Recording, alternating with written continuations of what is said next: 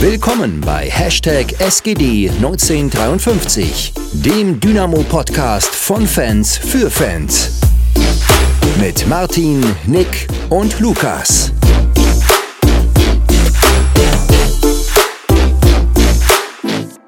Ihr habt bestimmt alle gedacht, der Martin, der kommt nicht wieder. Ähm, und dementsprechend glaube ich auch, dass äh, jetzt gerade den Hörern die Augen rausfallen, wenn sie meine Stimme hören. Ich bin so selten mittlerweile nur noch hier.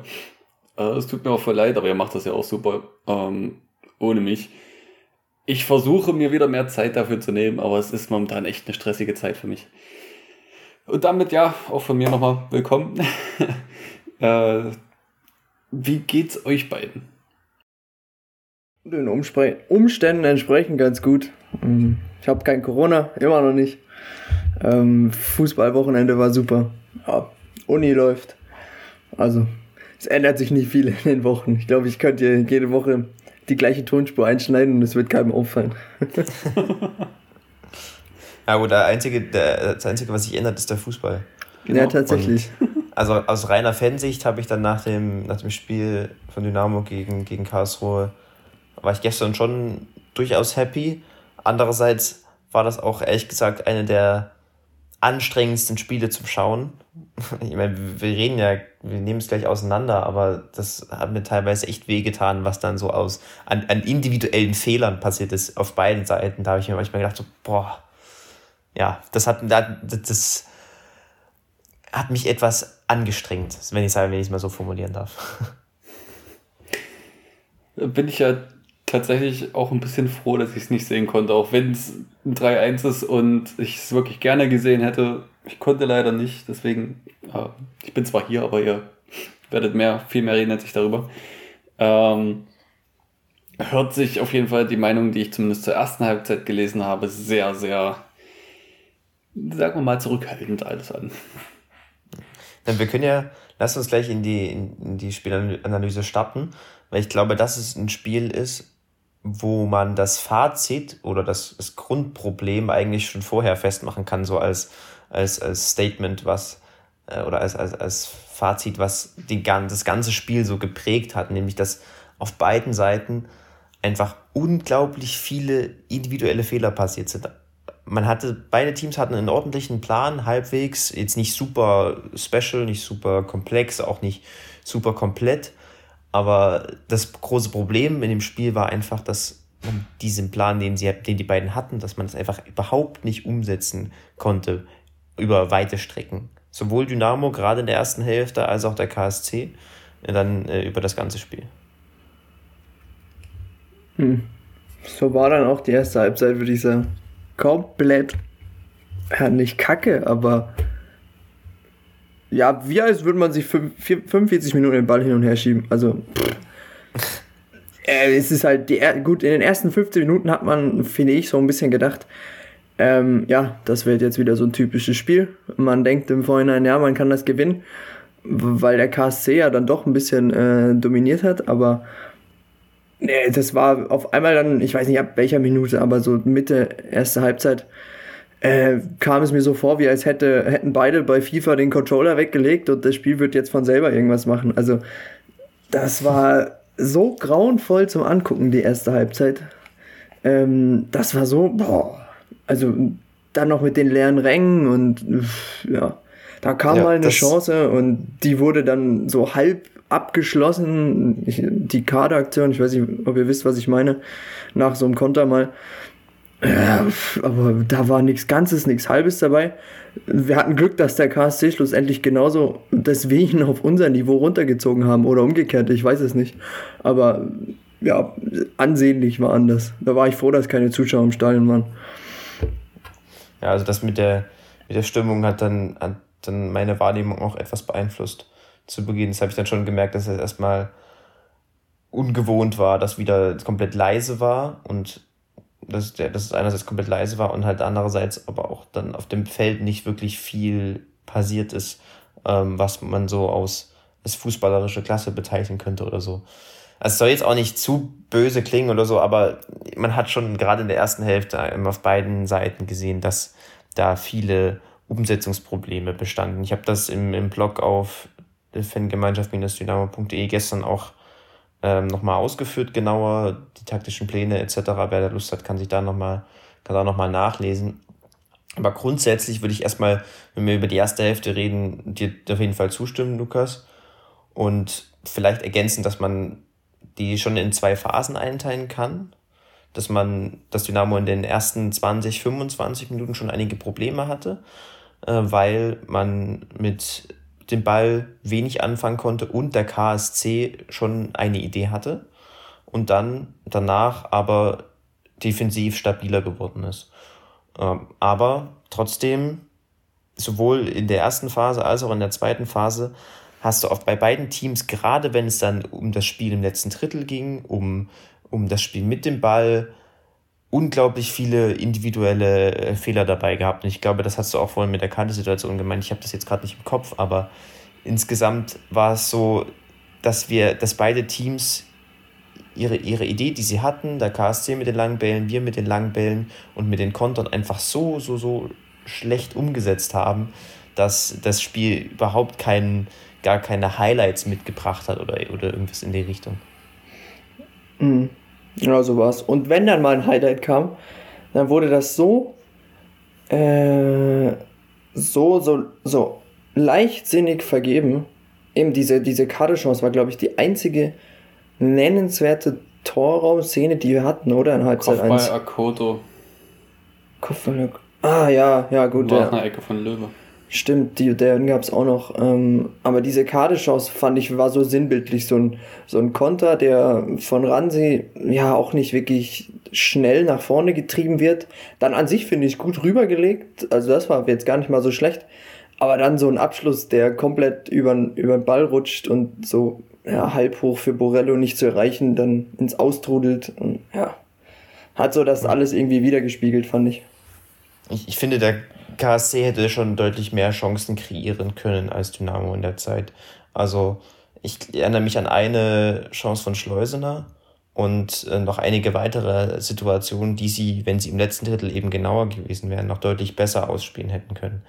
Also gerade aus Dynamo-Perspektive war eben der Anfang sehr schwer, weil wir selbst mit Ball wieder auf diese Struktur, diese Idee, diese Struktur von vor der Länderspielpause, vor dieser Schmidt-Diskussion zurückgegangen sind, dass wir eben nur auf lange Bälle ausgelegt sind und wir gleichzeitig äh, in, äh, ohne Ball sehr wenig oder, oder einig, in einigen Situationen im Zweikampf nicht diese Intensität gezeigt haben, wie wir das wollten. Und damit haben wir den Ball schnell verloren, wir hatten eine, wirklich sehr wenig Ruhe im Spiel mit Ball und äh, der KSC konnte dann gleichzeitig äh, gut mit einigen Verlagerungen am Anfang auf, beispielsweise Heise im freien Raum, im, im ballfernen Raum, dann da Gefahr kreieren. Das, da, da hätte in dieser Phase, in den ersten 20, 25 Minuten, hätte ich, hätte man sich, glaube ich, durchaus nicht beschweren dürfen, wenn der KSC da ein Tor oder vielleicht sogar zwei gemacht hätte. Hm. Ja, also in den ersten paar Minuten zumindest kam Heiser da so oft offen äh, zum Flanken, wo ich mich auch gewundert hatte, ähm, weil der KSC ja die Saison anscheinend so, so äh, Flanken kopfballstark ist ähm, mit einem mit Hofmann vorne drin zumindest. Ähm, aber da ist ja nichts draus geworden. Ähm, und das spiegelt so irgendwie die, die komplette Saison vom KSC wieder. Letzte Woche haben sie gegen Hannover 4-0 zur Halbzeit geführt. Wir haben es gerade eben schon ein bisschen durchgesprochen. Äh, und alle haben gesagt, oh je, was kommt da auf uns zu? Aber wie der KSC die Saison halt ist, der, der in der einen Woche sind sie Aufstiegskandidat, in der anderen Woche sind sie Abstiegskandidat. Das ist irgendwie ganz komisch.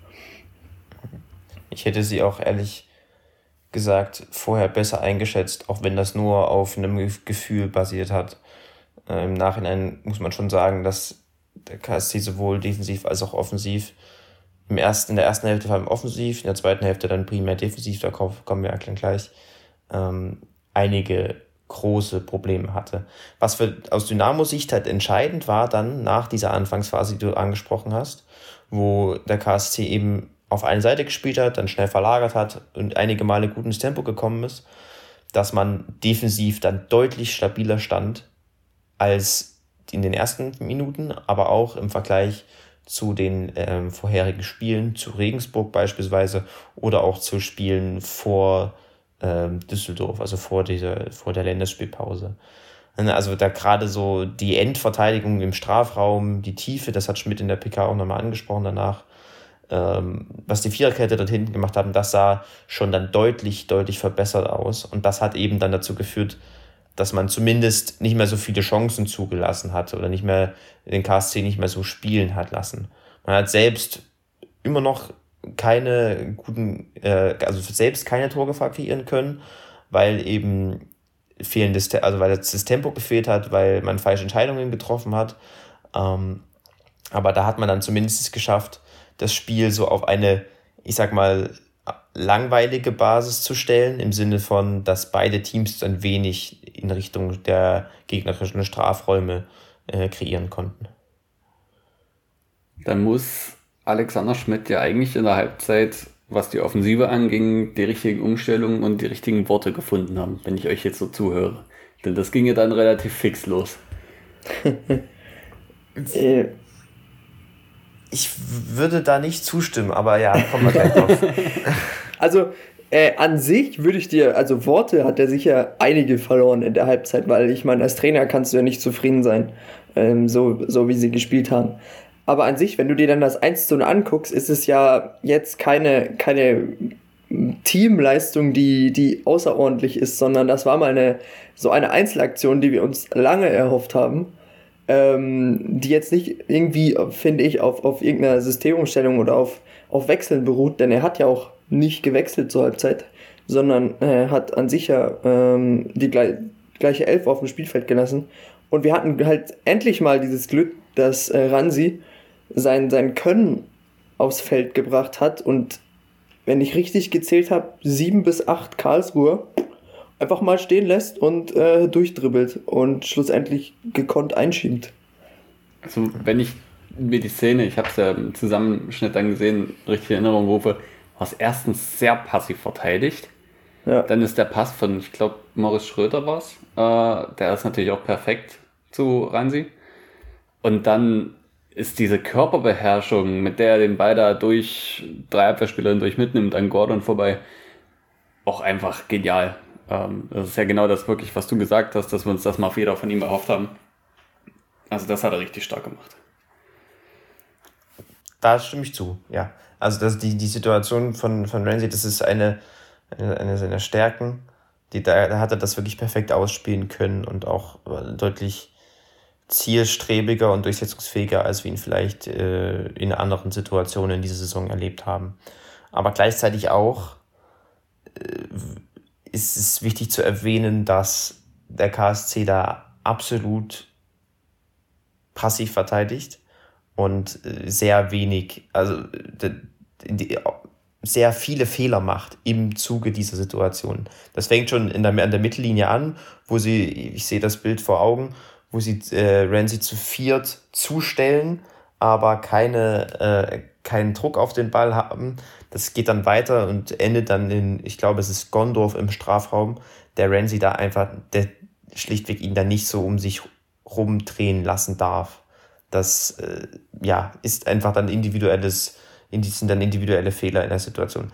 Aber ich würde vielleicht nochmal trotz dieses Tores auf die generelle Entwicklung eingehen, weil ich glaube, dass, in, dass, dass der Schmidt-Plan für dieses Spiel für dieses Spiel allein, als isoliert betrachtet, schon durchaus sinnvoll war. Er war einseitig, aber er war sinnvoll. Wir wollten lange, lange Bälle spielen und damit primär in dem, entweder dem KSC den Ball geben oder direkt in Konter kommen, weil der Punkt ist, dass Karlsruhe, wenn sie den, wenn sie den Ball äh, haben, sehr weit aufrücken, sehr viel Personal mit nach vorn schieben und dadurch Räume für Konter bieten. Und dadurch, dass das ja unsere Stärke ist, dass das unser Fokus ist unter Schmidt, hat das Sinn ergeben, dass man da sich äh, eben auf diese Konter fokussiert hat. Und da konnte man auch schon in der ersten Hälfte zumindest Situationen erkennen, wo daraus Gefahr äh, entstehen hätte können. Aber das Ding war, dass man eben in diesen Kontersituationen dann viel, viel, viel zu ungenau agiert hat. War, hat Präzision gefehlt, haben wir vorhin schon gesagt, Tempo gefehlt und da hat man falsche Entscheidungen getroffen. Und ich finde, das hat sich dann, auch wenn es nicht den Anschein macht, dann in der zweiten Hälfte ähnlich fortgesetzt, zumindest bis zu den, bis zu den Toren. Ähm, und dafür ist das äh, Beispiel von dem 1 zu 0 sehr, sehr, sehr klar oder, oder, oder sehr passend. Individuell macht man da schon was gut. Also Königsdörfer ist in der Situation auch, äh, macht das stark. Aber wenn der KSC da nicht so schlecht verteidigt, dann, dann ist da Dynamo auch nicht an, da wird Dynamo auch nicht annähernd so gefährlich.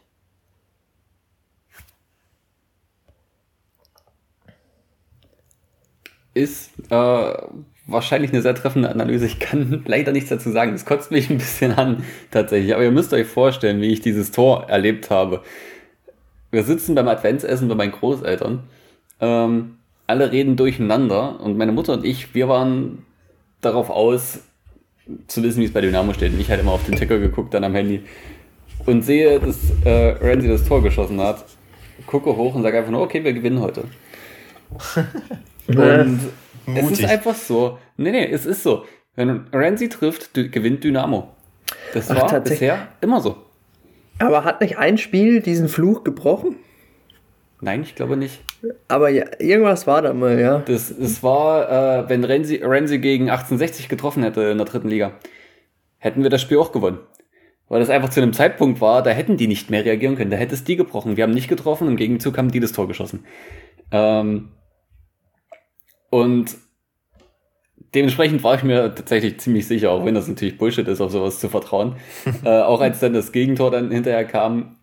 Aber im Endeffekt war es ja so, ne? er hat ja sogar doppelt getroffen. Und nach, äh, ich weiß gar nicht, ich, weiß, ich glaube, der Sport äh, im Osten, Zusammenfassung hieß es, nach 21 Spielen hat er mal wieder getroffen. Macht das Sinn? Also ich, ja, das, das kam mir sehr viel vor. Doch, doch, das kommt hin. Der hat äh, nach dem 1860-Spiel ist äh, in dieses Loch gefallen, glaube ich. Ach krass. Und unsere Saison jetzt ist ja auch schon ein bisschen alt, inklusive ja, zwei Pokalspiele. Stimmt. Passt schon. Das kommt auch hin. Er hat ja auch sehr viele Spiele gemacht. Es waren ja 16 Spiele die Saison schon. Krass. Hm. Ja, ja, genau.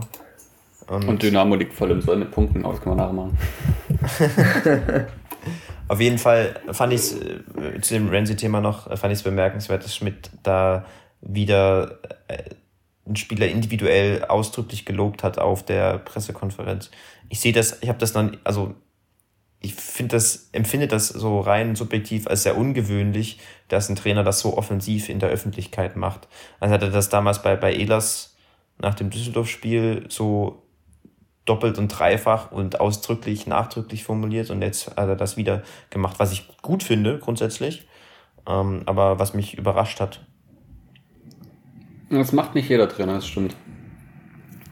Aber ich denke, das ist ein, so eine Art, die Jungs aufzubauen, ja, gerade die jungen Spieler. Wenn sie aus so einer Phase kommen, wo halt nicht viel lief.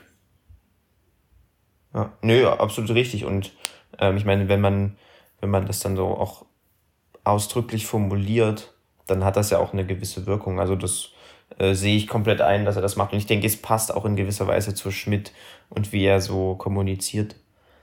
Da wirkt er auf mich immer sehr offen, auch wenn er gerade nachspielen manchmal etwas, äh, äh, etwas kurz angebunden ist. Aber da, das finde ich, dass das passt zu seiner, zu, zu der Art und Weise, wie er sich gibt und wie er dann auch ähm, in, in Bezug auf die, auf die Spieler und auf die, auf die Medien agiert.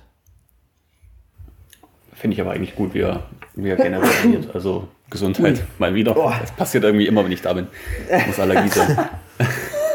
ja, es geht tatsächlich. Nee, das Dezember ist nicht ja nur Spaß. Aber dann fiel ja relativ schnell tatsächlich der Ausgleich. Und da habe ich tatsächlich meine Frage. Ich weiß nicht, ähm, ob ihr die Situation euch so genau nochmal angeguckt habt. Ähm, es ist am Ende ja relativ schlecht verteidigt. Aber ich frage mich tatsächlich, was. Ich meine, ich, ich betreibe jetzt Fingerpointing, aber ähm, was macht Maike Akoto? Ähm, eigentlich ist Schleuser nicht sein Gegenspieler, das verstehe ich, das sehe ich auch. Aber in dem Moment, wo er nach hinten sich schiebt und in Richtung Ball guckt, Ich weiß nicht, ob die Zeit ausgereicht hätte. Ich habe nur eine verlangsamte Version dann gesehen und kann sein, dass die Zeit nicht ausgereicht hat. Er macht keine Anstalten, den in seinem Blickfeld freistehenden KSC-Spieler Schleusener auch nur ansatzweise decken zu wollen. Ja, verstehe ich. Denselben Gedanken hatte ich beim Schauen auch. Ich würde ihm da jetzt nicht eine Spitze, einen also Großteil keine, keine, keine große Schuld. Aber ja, ja, aber du hast schon recht. Ähm, das hat dann der Situation halt da was damit zu tun, dass er sich auf den Ball konzentriert und dann das dann irgendwie aus den Augen verliert.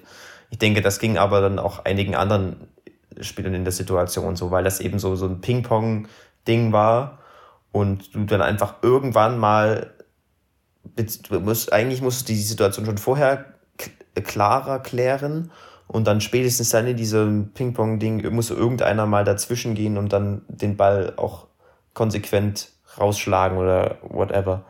Ähm, und da schien es mir so, dass irgendwie da eben nicht diese, diese Zweikampfführung in der Situation an den Tag gelegt wurde, wie sie das in den Minuten oder ja in, den, in, den, in der Halbzeit davor gemacht haben, weil da, bis dahin sah es eigentlich ziemlich gut aus.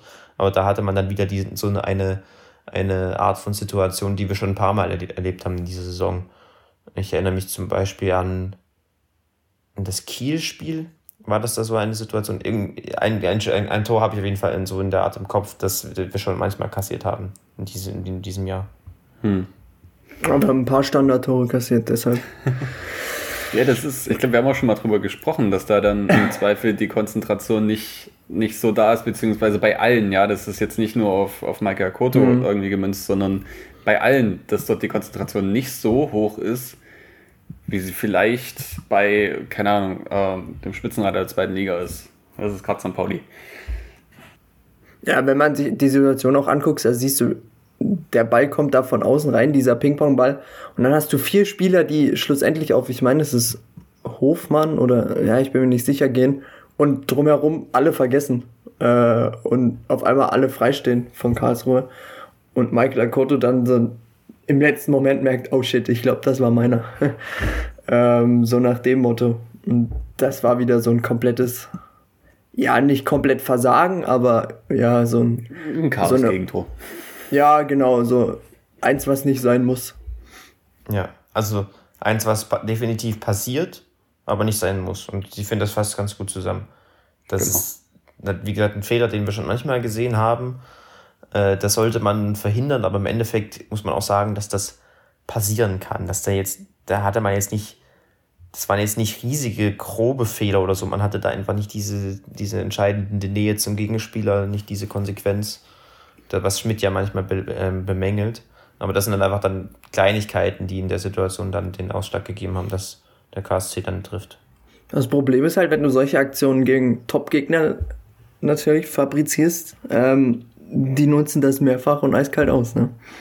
Ja, ja erinnert dich ans Schalke-Spiel. ja, absolut richtig. Es geht halt darum, dass du die äh, Häufigkeit dieser Fehler reduzierst. Und das sind wirklich dann, das ist wirklich auch eine schwierige Sache, weil das hat viel mit Erfahrung zu tun und ist, glaube ich, auch nicht so einfach zu trainieren. Also du hast da, ich kann mir schon vorstellen, dass du da als Trainer manchmal auf Außen dann stehst und nicht so richtig weißt, was du machen sollst, wenn da einfach dann die, die Robustheit in diesen Situationen fehlt. Der hat zum Beispiel Edas gegen Düsseldorf einige Male deutlich, deutlich konsequenter agiert als äh, in diesem Beispiel.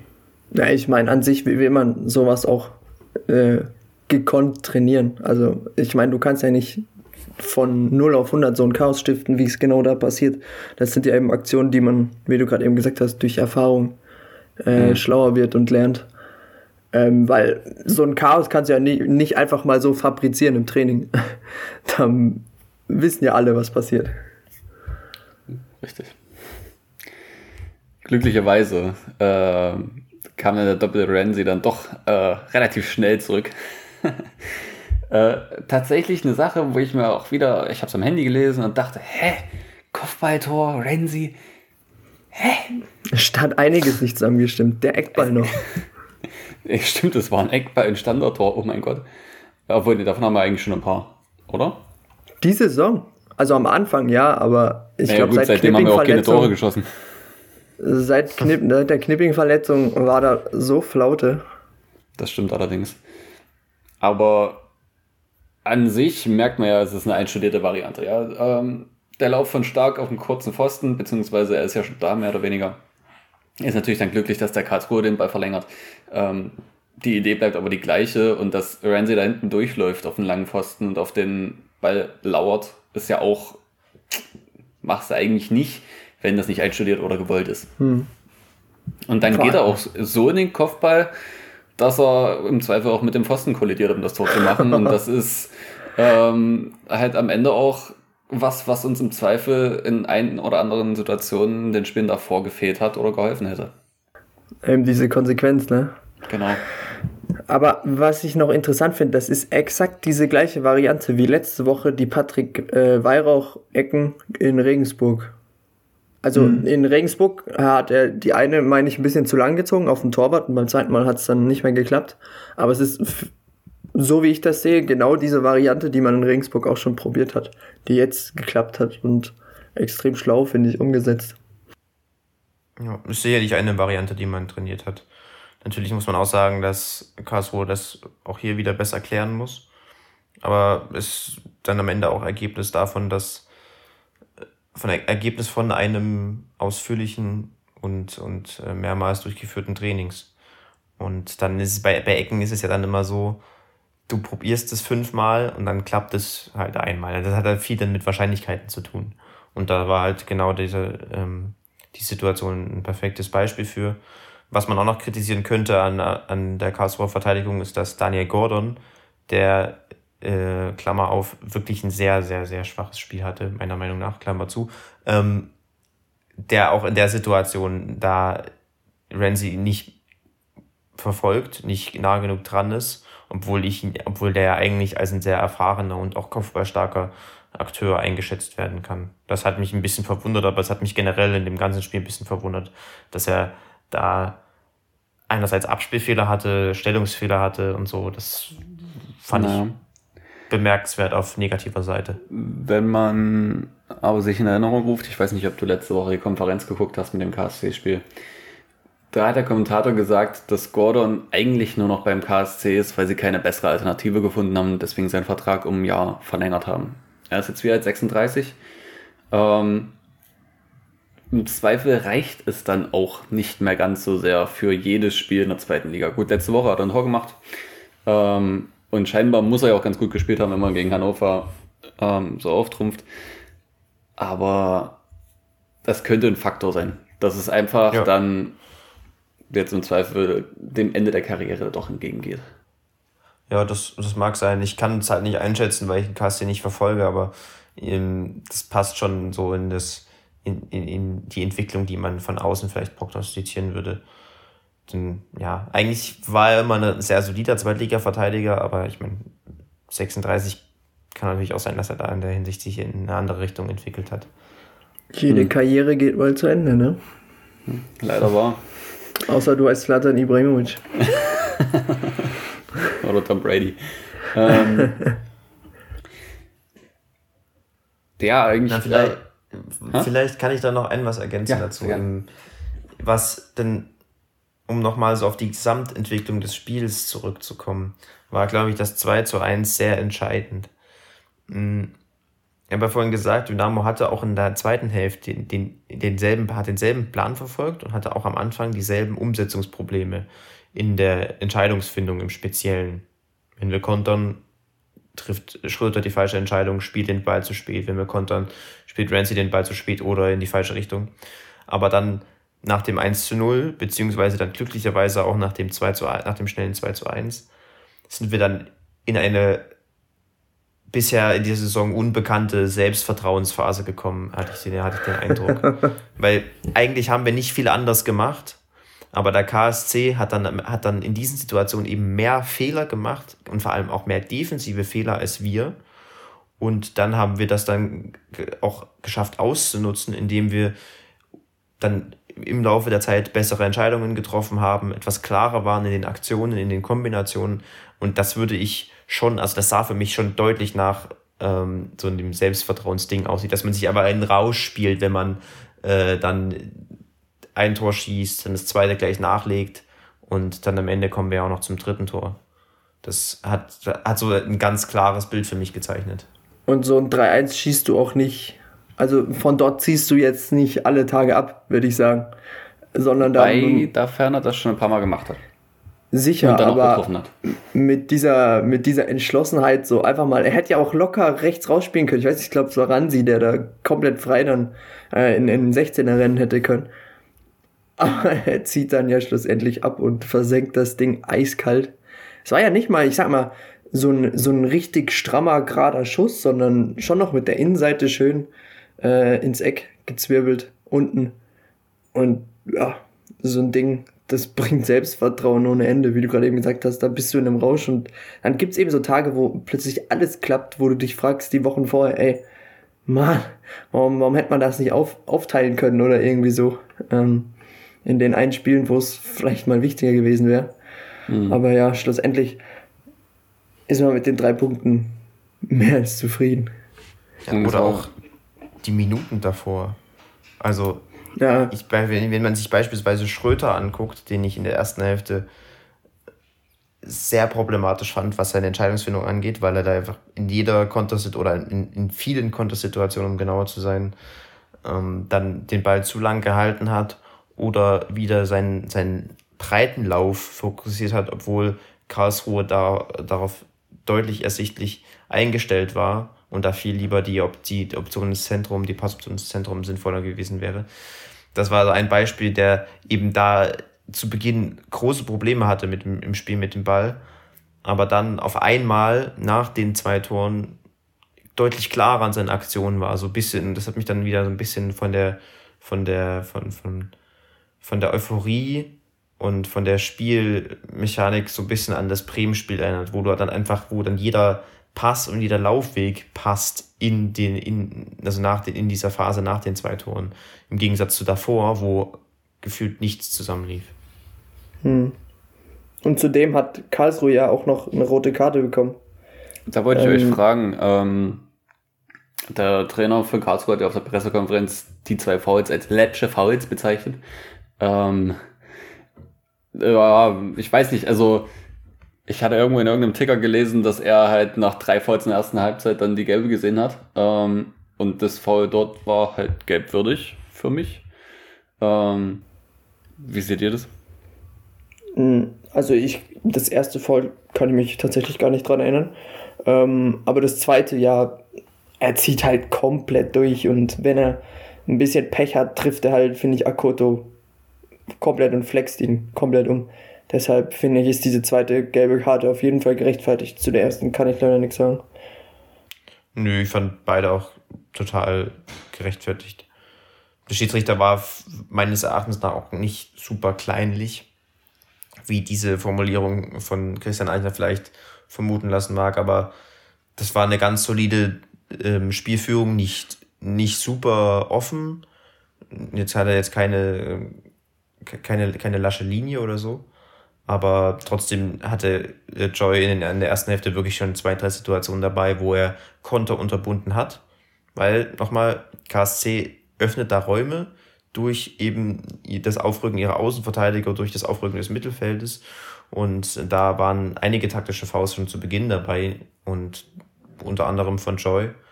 Und dadurch war das dann logische Konsequenz, dass der KSC dann in der ersten, in der ersten Hälfte da schon zwei gelbe Karten kassiert hat. Nicht unbedingt wegen eines speziellen taktischen Fouls, aber einfach aufgrund der Summe. Wenn du immer hast immer so kleine Fouls in der, im, im, im, Zentrumsbereich in, um, um die Mittellinie gehabt.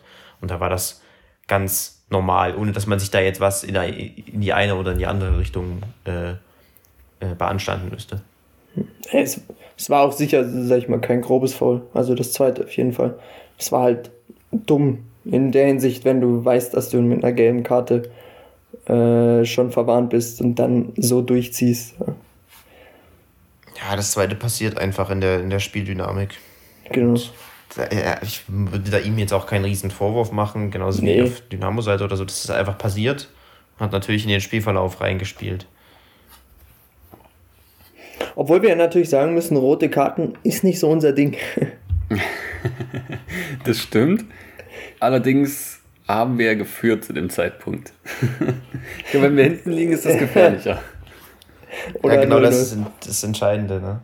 Und ich meine, ich finde schon, dass man in der Schlussphase auch nochmal deutlich einen Sprung gemerkt hat, was die Räume angeht, die uns dann der KSC angeboten hat. Wir haben sie dann nur nicht mehr so 100% konsequent genutzt äh, oder glücklich genutzt wie in den, in den Situationen bei den Toren davor. War, Karlsruhe war da wirklich unglaublich unkompakt und hat dann auch bei ab Minute 75 oder so das Spielen eigentlich komplett eingestellt, hatte da wenig Tempo drin und so und dann kamen eben noch individuelle Fehler wie Abspielfehler beispielsweise von Gordon dazu, sodass wir dann sehr viele Chancen kreieren konnten, beziehungsweise kreieren hätten können, wenn wir in einigen Aktionen noch wieder bessere Entscheidungen getroffen hätten. Ähm, aber es war auf jeden Fall im Vergleich zu den Minuten vor dem Tor also vor dem äh, 1 zu 0, schon auch äh, deutlich flüssiger, sage ich mal, im, im, äh, im Vergleich. Ich hätte noch einen Diskussionsansatz, beziehungsweise eigentlich meine Anmerkung. Ähm, über Twitter hatten Lukas und ich äh, ein bisschen drüber gescherzt äh, zur Halbzeit, ob der KSC nicht Mitleid mit uns hat. Ähm, und in dem Thread hat, äh, ich glaube, es war der kleine Hatzi, ähm, dann hinten raus gefragt und wir haben nicht darauf geantwortet, ähm, weil ich konnte nicht und Lukas bei dir weiß es nicht, ähm, hat gefragt, beziehungsweise angemerkt, dass das Defensivspiel mit Wills Einwechslung für Kade deutlich stabiler wurde. Was ich mir so auch erstmal vorstellen kann, weil Paul Will ja generell ähm, der deutlich äh, defensiver ausgebildete, ausgebildete Spielertyp ist. Ähm, und an sich eh, ähm, ohne dass jetzt ähm, respektierlich zu meinen, eine kleine Zecke ist äh, im Defensivspiel. Ähm, wie seht ihr das? Also, ich persönlich halte extrem viel von Paul Will. Also, du hast ihn, glaube ich, ziemlich gut gerade beschrieben. Der ist so, so extrem aggressiv in dem, was er tut und ja, bringt halt defensiv äh, also zumindest defensiv extreme Stabilität, immer wenn er eingewechselt wird. Wir hatten das letzte Saison, da hat er ja zum Teil mal sogar Innenverteidigung gespielt, in der Dreierkette, wenn ich mich richtig erinnere, und hat das ja auch ordentlich, äh, ziemlich ordentlich gemacht. Ähm, ja, also ich weiß jetzt nicht, ich, ähm, ob er jetzt diesen Effekt hatte, diesem Spiel, aber an sich finde ich, ähm, gibt es kaum kaum Momente oder kaum Spiele, wo ich sage, hey, Paul Will wurde eingewechselt und danach ist unser Spiel eingebrochen. Das geht eher, würde ich sagen, in die andere Richtung, wie du es gerade eben schön geschrieben hast. Also für mich, für mich haben wir den größten Sprung gemacht, was die äh, defensiven Qualitäten angeht, um die Minute 25 rum. Na, nachdem Karlsruhe diese paar Chancen hatte über die Verlagerung, haben wir es geschafft, deutlich stabiler zu stehen. Boxverteidigung, Endverteidigung, äh, die 50-50-Situation haben wir öfter für uns entschieden, weil wir da klarer waren. Gegenpressing hat besser funktioniert. Da haben wir, haben wir meines Erachtens nach den größten Sprung gemacht. Auch mit Kade. Ich fand, dass er sich dann nach einigen Situationen am Anfang deutlich gesteigert hatte, was das Defensivverhalten angeht. Was aber trotzdem stimmt, wie ich finde, ist, dass die Einwechslung von Will für Kade als, ich glaube auch als ersten Wechsel sehr viel Sinn ergeben hat, nach dem Sinne des Spielverlaufes. Und dann und auch nochmal ein Stück nach, weiter nach vorn gebracht hat, weil du eben auf diesen Achterpositionen, die wir da hatten, gerade bei den langen Bällen von Karlsruhe sehr viel mit nach hinten denken musstest. Und du da wirklich eigentlich als flache Drei gespielt hast in, in vielen Situationen, wo der KSC den Ball hatte. Und da hat äh, passt Will natürlich noch besser rein als Kade in diese Rolle mit diesem Aufgabenprofil und hat das dann natürlich auch sehr gut umgesetzt. Deswegen fand ich da auch diese Einwechslung sehr sinnvoll. Aber es ist cool, dass die Frage kommt oder, oder die, die Anmerkung, weil ich finde, dass der entscheidende Punkt war in diesem Spiel. Auch wenn, auch wenn wir das jetzt gar nicht so ausgiebig diskutiert haben oder ich zum Beispiel gestern im Blog auch gar nicht so viel dazu gesagt habe. Aber das Entscheidende, warum wir dieses Spiel diesmal gewonnen haben, war, dass wir defensiv deutlich, deutlich stabiler standen als in den letzten Wochen. Ähm, dass wir konstanter diese Schmidtsche Aggressivität aufs, aufs Feld gekriegt haben, die Intensität, das äh, Verschiebeverhalten, aber auch dann das, die Zweikampfführung, sowohl was das Stellungsspiel angeht, als auch eben dann Intensität im Zweikampf. Ähm, und ich glaube, da kann man schon nochmal beispielsweise die Viererkette herausheben. Akoto und Solbauer, die, finde ich, einen sehr guten Job gemacht haben in der, in der Endverteidigung beispielsweise. Da, und da hat dann auch Will am Ende auch eine gute Rolle beigespielt. Alles klar. Dann vielen Dank für die Antworten. Ich hoffe, derjenige, der gefragt hat, ähm, freut sich darüber. Er ist tatsächlich ein bisschen ein Untergang bei mir. Ja. Ist ja nicht schlimm. Äh, Im Internet geht viel unter.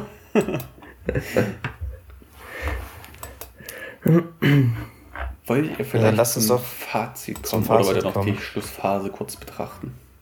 Nee, genau. Also ich, ich glaube, die Schlussphase, dazu lässt sich gar nicht mehr so viel sagen, weil ja, wir es vorhin schon angedeutet haben. KSC war unkompakt, hat Räume geboten, Dynamo hat sie ausgenutzt, äh, hätte aber noch mehr draus machen können, hätte auch noch mehr Tore schießen können. Ich erinnere mich an zwei Königsdörfer-Situationen, von der eine abseits war und die andere durchaus auch hätte reingehen können. Wo übrigens Gordon wieder einen Schritt zu spät war in der, in der, äh, in der Abseitssituation. Aber gut. Äh, Fazit, ich fand das Spiel gar nicht so anders wie viele andere in dieser Saison. Ich habe mich zum Beispiel, ich habe mich zum Beispiel an das Heidenheim-Spiel erinnert gefühlt, wo einfach beide Teams ordentlichen Plan haben, Dynamo einen ordentlichen Plan hat, der jetzt aber auch gleichzeitig nicht super komplett ist oder nicht super special. Ähm, der einzige Unterschied war, dass dieses Mal die Kleinigkeiten, die wir in den letzten Wochen immer so etwas diffus angesprochen haben, diesmal in unsere Richtung gekippt sind. Dann in der zweiten Hälfte. Ich, ich habe auch in der ersten Hälfte gedacht, nach der ersten Hälfte gedacht, okay, das Spiel ist so ausgeglichen ähm, und so geprägt von Fehlern auf beiden Seiten, das kann jetzt in beide Richtungen kippen. Aber dieses Mal ist es eben in unsere Richtung gekippt, weil entscheidend dafür die defensive Stabilität da war. Weil man endlich das ziemlich konstant mal den Standard ausgenommen und ein, zwei Situationen am Anfang es geschafft hat, den, den Gegner vom alten Tor wegzuhalten und das konstant mit einer Aggressivität umzusetzen, ohne viel Fehler zu machen. Ähm, das war der entscheidende Punkt und das ist auch der entscheidende, äh, die entscheidende Leistungssteigerung im Vergleich zu den vergangenen Wochen.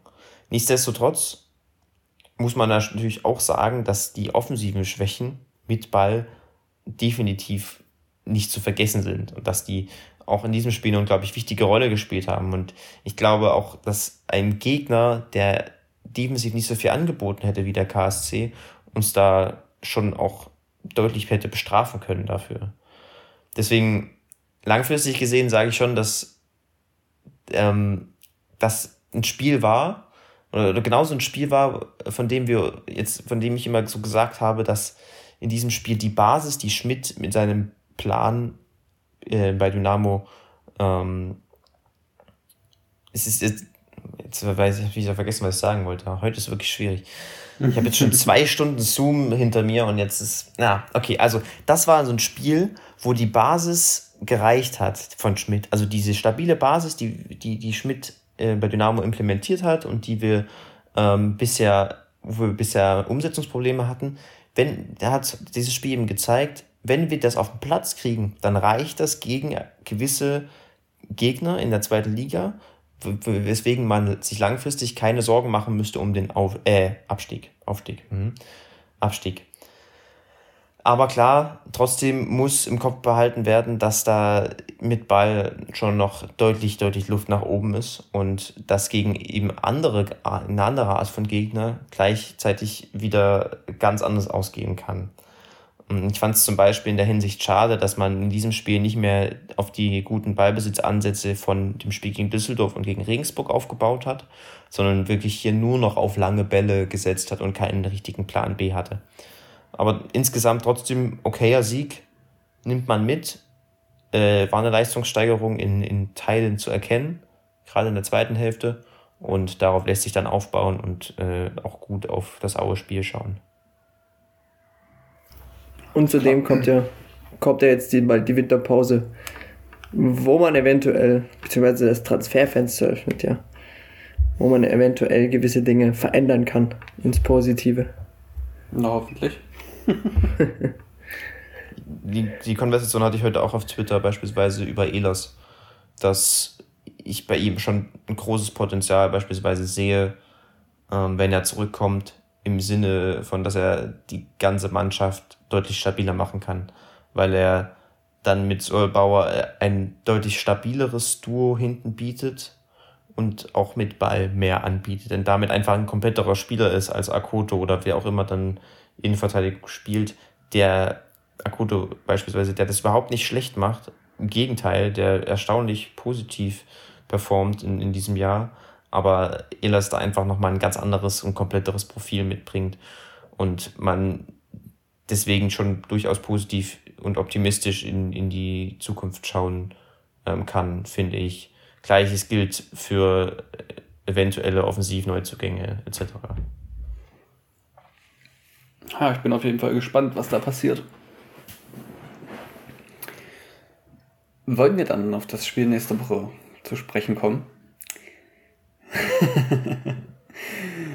es ist eigentlich das Spiel wahrscheinlich, auf das jeder Fan von, also jeder Fan der beiden Mannschaften, sag ich mal so, ähm, die Saison hinfiebert. Das Sachsen-Derby schlechthin. ähm, vielleicht auch nicht immer äh, mit absoluter Fanfreundschaft verbunden, wenn man das so ausdrücken darf. Gab's sie mal. Ach Quatsch. ähm, wird auf jeden Fall wahrscheinlich, denke ich, ein sehr rassiges Spiel. Ähm, zwei sehr intensive Trainer, wenn ich das auch über den Auer-Trainer sagen darf, zumindest den, den Co-Trainer. Ähm, Mark Hensel meine ich natürlich. Ähm, heißt Mark mit Vornamen, oder? Ja. Das ist Mark Hensel, ja. Hat ja auch eine Dynamo-Vergangenheit, kommt ja aus Dresden. Mhm. es ist sehr spannend. Bin, bin gespannt, wie Aue auftreten wird. Ich, kann, ich hätte gehofft, dass ich Zeit finde, mir mal ein paar Spiele anzuschauen, aber hat am Ende doch nicht funktioniert. Da hättest du diese Woche gucken müssen. Weltklasse-Spiel. so können sie nächste Woche ausspielen. Nehme ich Ja, da, ich, ich stand auch in meinem Kalender, ehrlich gesagt, aber ich habe es nicht geschafft.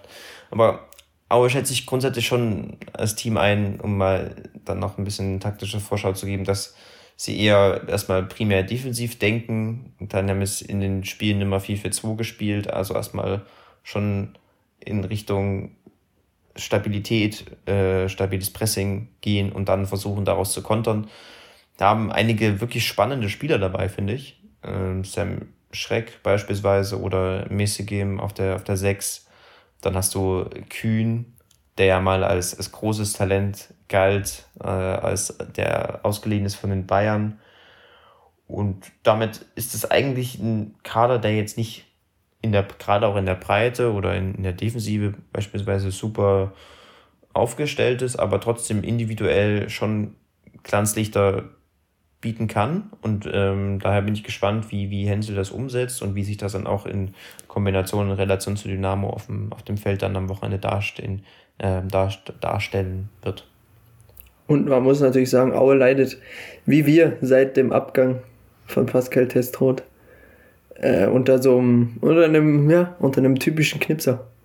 Äh, wenn man sich anguckt, äh, wie viele 14 Tore in 16 Spielen ist der zweitschlechteste Wert der Liga.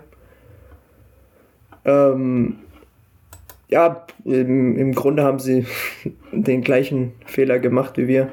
Im Nachhinein ist man natürlich immer schlauer. Ähm, aber ja, wenn ich sehe, haben, wenn ich mal so drüber gucke, einige Verletzte gesperrt. Oder äh, Fandrich, ja, klar, ist gesperrt. Äh, Zolinski verletzt, Ballas verletzt, Gnjatic verletzt, Bussmann verletzt, also sind einige dabei, äh, die aktuell verletzt sind oder warum auch immer gesperrt. Fandrich war eine gute Aktion. naja, aber du an ja, sich, ja, wenn weiß. er spuckt, kein Ding. Ähm, aber wir wissen ja alle, wie, wie, wie lange er ursprünglich gesperrt worden ist. das war super. Ja, das wäre für auch wirklich ein Problem geworden. Ähm, Fandrich ist, glaube ich, schon wirklich ein extrem wichtiger Spieler für, den, für, die, für die Konsistenz der Mannschaft. Wie nennt man das denn? Ähm, das Teamgefüge. Nee, einfach das, er hält auf dem Platz auch sehr viel halt zusammen, was das so, Spiel ja. angeht. Und ja, also. Und so könnte ich mir zum Beispiel so ein Ergebnis gegen Bremen zum Beispiel erklären. Ja, es sind auf jeden Fall aktuell, mal abgesehen von dem letzten Spiel, eigentlich schon im Aufwind, wenn man sich den Trend anschaut. Und wenn man sich auch die spielerische Entwicklung anguckt, ist es von dem, was ich äh, von einigen gelesen habe, durchaus auch eine, eine Stabilisierung zu erkennen, äh, zu erkennen. Natürlich die Frage, ob das, wie, wie das in Relation zu Dynamo aussieht. Ich würde schon einschätzen, dass, dass, dass wir eine stabilere und etwas auch weitgreifendere taktische Basis mitbringen. Aber natürlich müssen wir das auf den Platz kriegen und äh, gerade auch mit Ball einige in einigen Situationen deutlich sinnvoller agieren, wie wir das jetzt gegen den KSC oder auch äh, gegen Regensburg oder in Spielen zuvor äh, getan haben. Das wird für mich schon entscheidend werden, dass wir auch einen Plan mit Ball haben. Da gilt es für Schmidt diese Woche sicherlich einen, einen ausgereifteren Matchplan zu erstellen und auch mit einem, mit einem höheren Fokus auf den, auf den Ballbesitz, als wir das jetzt gegen Karlsruhe gesehen haben, weil wir, glaube ich, so nicht davon ausgehen können, dass, dass Aue so viele Räume anbietet, wie das der, der Gegner von dieser Woche getan hat. Und ich glaube, es wird auch sehr interessant, beziehungsweise sehr wichtig, dass Kevin Ehlers wieder in der Startelf stehen kann. Weil gegen Aue ah, bist du halt, also ganz egal wie du spielst, welche, welche, welche Spielweise du spielst, das ist immer ein Spiel, was durch, durch Körperlichkeit, durch Robustheit, durch, ja, ich sag mal, auch Rudelbildung oder so geprägt sein wird. Das ist einfach, ich sag mal, unvermeidbar bei so einem Spiel. Und wenn du da hinten so einen so jungen, abgeklärten Innenverteidiger neben Solbauer hättest, wäre das, glaube ich, extrem, extremer Vorteil. Es war wirklich gut, das ist richtig. Ähm, wobei Michael Cotto das auch nicht schlecht macht, teilweise. Sicher.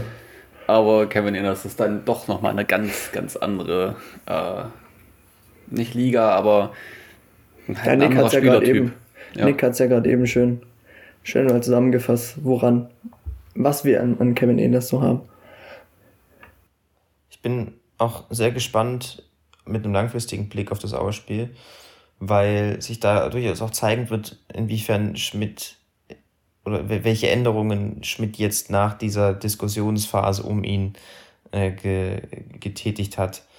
Gegen Düsseldorf und gegen Regensburg hatte ich da schon einige strukturelle taktische Änderungen erkannt. Gegen den KSC jetzt eher weniger. Ähm, das mag aber, das kann am Spiel, an diesem speziellen Gegner gelegen haben. Jetzt wird es, ich denke, Aue insofern spannend, als wir da sehen, in welche, vielleicht in welche Richtung er dann jetzt gehen möchte, weil da Dynamo dann schon eher in der proaktiveren Rolle sein wird. Und da wird, denke ich, durchaus auch ersichtlich, in den Ansätzen zumindest, ob man jetzt auch andere Ideen im Ballbesitz entwickelt, wie beispielsweise wir gegen Düsseldorf gesehen haben, oder ob man da weiter ähnliche Probleme hat wie äh, in den Spielen zuvor, vor der Länderspielpause. Da wird es der, auf- vor diesem Hintergrund auch nochmal sehr spannend zu sehen sein. Was wir auf jeden Fall machen werden, ist, dass wir uns Expertise holen, äh, auch äh, aus spielanalytischer Sicht. Äh, Es gibt ja den, den Auer-Podcast, heißt zwei gekreuzte Mikros, obwohl er bei, bei, bei in diesen gängigen Podcast-Apps eigentlich nur Auer-Podcast heißt. Mit den Jungs haben wir mit den Jungs haben wir uns verabredet, dass wir jeweils äh, eine Folge zusammen aufnehmen. Also wenn ihr hinsichtlich des, des Derbys aus, als, als besonderes Spiel dann noch Lust habt auf mehr Hör-Content, dann könnt ihr bei uns dann mit einem von den Auer Jungs hören nächste Woche, aber auch dann, ich glaube, um den 20. Dezember rum beim Auer Podcast wird, werden wir auch nochmal zu Gast sein. Oh, können am vierten, vierten Advent zum Frühstück mit Familie. Ah, es gibt Schöneres. Genau. Es kommt aufs Ergebnis drauf an, ne? Ah, ja, ja, klar. Habt ihr einen Tipp fürs Spiel? Das haben wir, glaube ich, lange nicht mehr gemacht. Das ist halt ein brutal interessantes Spiel. Vor allem so in der aktuellen Konstellation. Ne? Ähm, hm. Ich kann halt auch, seitdem, seitdem die den, wie hieß der andere, Spilewski oder so rausgeschmissen haben, gar nicht, gar nicht einschätzen. Aber ich sag, wir gewinnen so ein 2-0. 1-1. Ich hoffe ja, dass bei Brandon Borello das passiert, was bei Randy passiert ist. Und ich hoffe, dass Randys Knoten so weit geplatzt ist, dass es ordentlich weitergeht. Und hoffe auch noch auf Christa Ferner. Ich sag 4-1 für uns. Oh, und dann wird ein Leo Löwe eingewechselt und. Und macht es 4-1, genau. Ach, je. Ich weiß nicht, haben wir noch Zeit, beziehungsweise habt ihr noch Bock auf diese kleine äh, Diskussion rund um den Ballon d'Or? Können wir machen.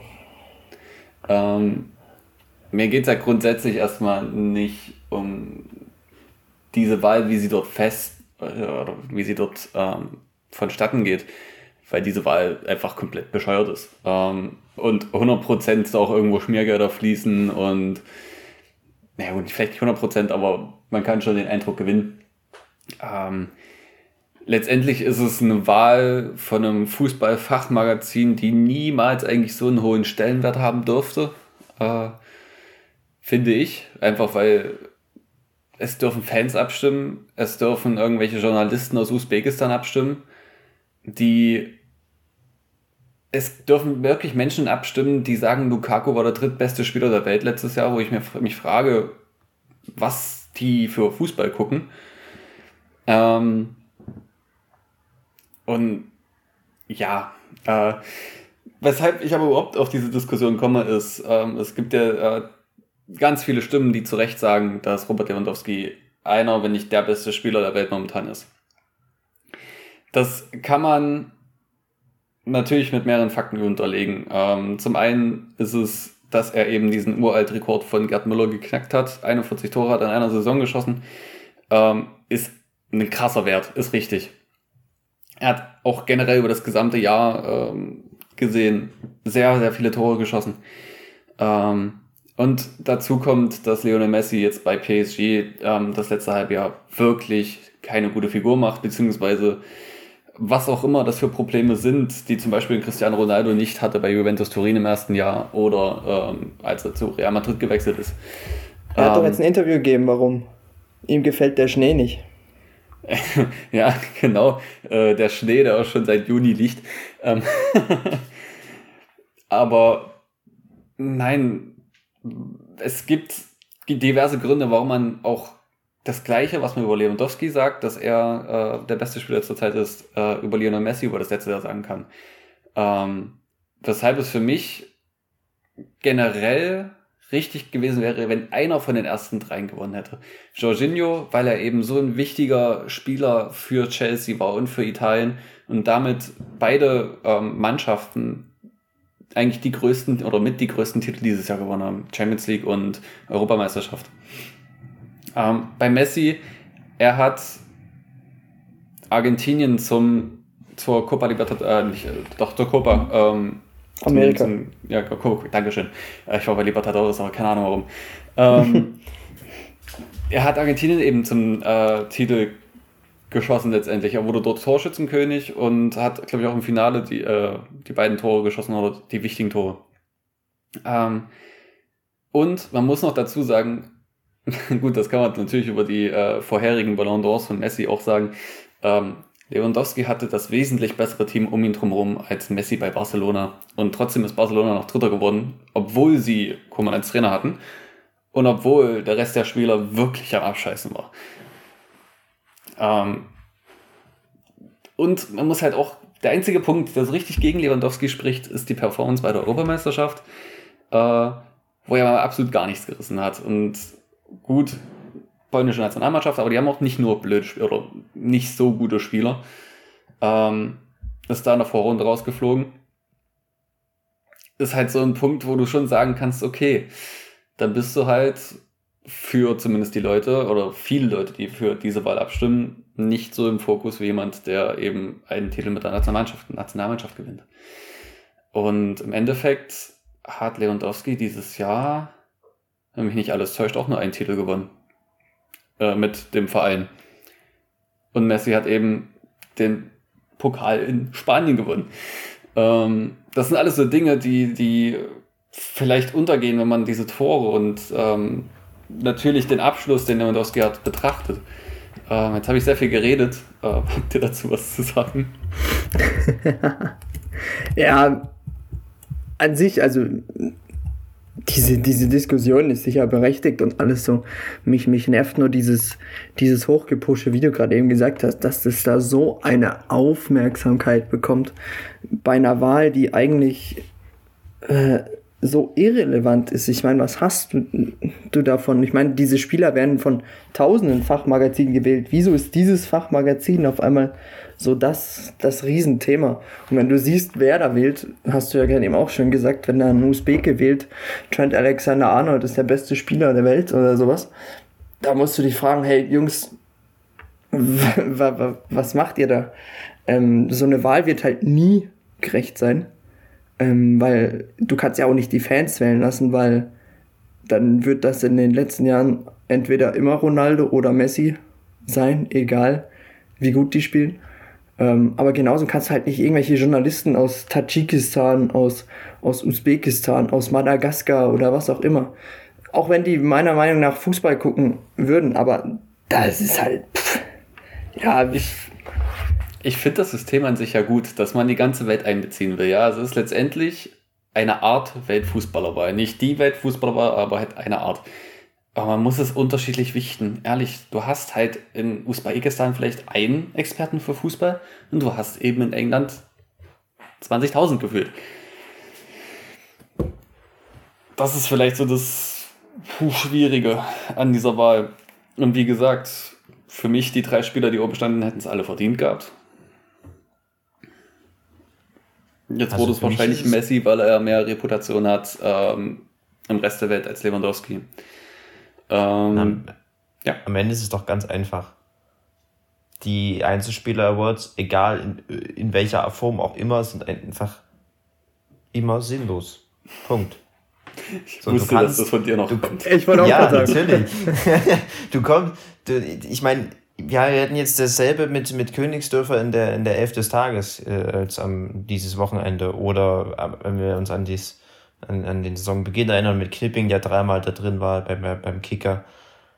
Du kannst Spieler nicht vergleichen, du kannst äh, also von ihren Rollen, von ihren Profilen, von ihrer Einbindung im, im Team, von ihrem Kontext, was die Mannschaft angeht, du kannst, das kannst du nicht vergleichen. Du findest keine sinnvollen Vergleichskategorien ähm, für irgendeinen Vergleich von äh, Fußball auf internationaler Ebene. Du kannst, du findest nicht so richtig Kriterien dafür, wer abstimmen darf und wer nicht. Und deswegen ist einfach viel zu viel Relevanz darüber, obwohl das eigentlich total Rille ist, weil Fußball ein Teamsport ist und auch äh, der Einzelbeitrag eines, äh, eines Spielers an der Teamleistung einfach nicht bewertet oder nicht quanti äh, quantifiziert werden kann. Und daher, ja, ist okay. Mir ist, ich hätte auch Lewandowski gesagt, rein intuitiv, aber im Endeffekt ist es komplett egal, weil es sowieso jeder anders sieht und jeder anders wichtet und damit kein, so, also eine Wahl einfach viel zu unterkomplex ist im Vergleich zu dem, was der, wie der Fußball und wie fußballerische Leistungen eigentlich entstehen. Sowohl die Kicker-Elf des Tages als auch Ballon d'Or oder whatever. Hm. Ja, vor allem, hm, ich meine, du hast in der, du hast die Champions League, du hast die Bundesliga und all sowas. Und dort wird doch entschieden, wer die beste Mannschaft Deutschlands ist, wer die beste Mannschaft der Welt ist. Ähm, und wie du gerade eben gesagt hast, das ist ein Teamsport. Hier geht es nicht drum, schlussendlich halt, vergleicht man halt schöne Statistiken und so. Ähm, sicher ist es cool, wenn man weiß, ja, man ist Torschützenkönig oder so. Aber schlussendlich gewinnt die Mannschaft die Bundesliga, gewinnt die Mannschaft die Premier League, die Champions League, die Europa League, was auch immer. Oder den Weltmeistertitel. Und dann so ein Event da so hoch zu pushen und was weiß ich was, äh, das, ich kann davon nicht viel halten. Also mittlerweile nicht mehr. Früher als kleines Kind war das sicher immer cool. Man hat sich gefreut, boah, cool, guck mal, der ist bester Fußballer der Welt, boah, hast es mitbekommen und so und so. Aber mittlerweile, wenn man da weiß, was da, ja, wie, wie, wie, wie verrückt das Ganze abläuft und alles so, dann, ja, ist mir das eigentlich komplett egal. Wobei es dir auf Twitter nicht so egal zu sein schien. Ähm. nee, in der Nein. Hinsicht, weil Lewandowski der beste Tor, beste Stürmer der Welt geworden ist, aber gleichzeitig Messi der beste Spieler der Welt. Da ist für mich so ein irgendwie so ein Widerspruch drin, aber das ist Messi ja nicht, nicht nur ein purer Stürmer ist. Ist auch egal.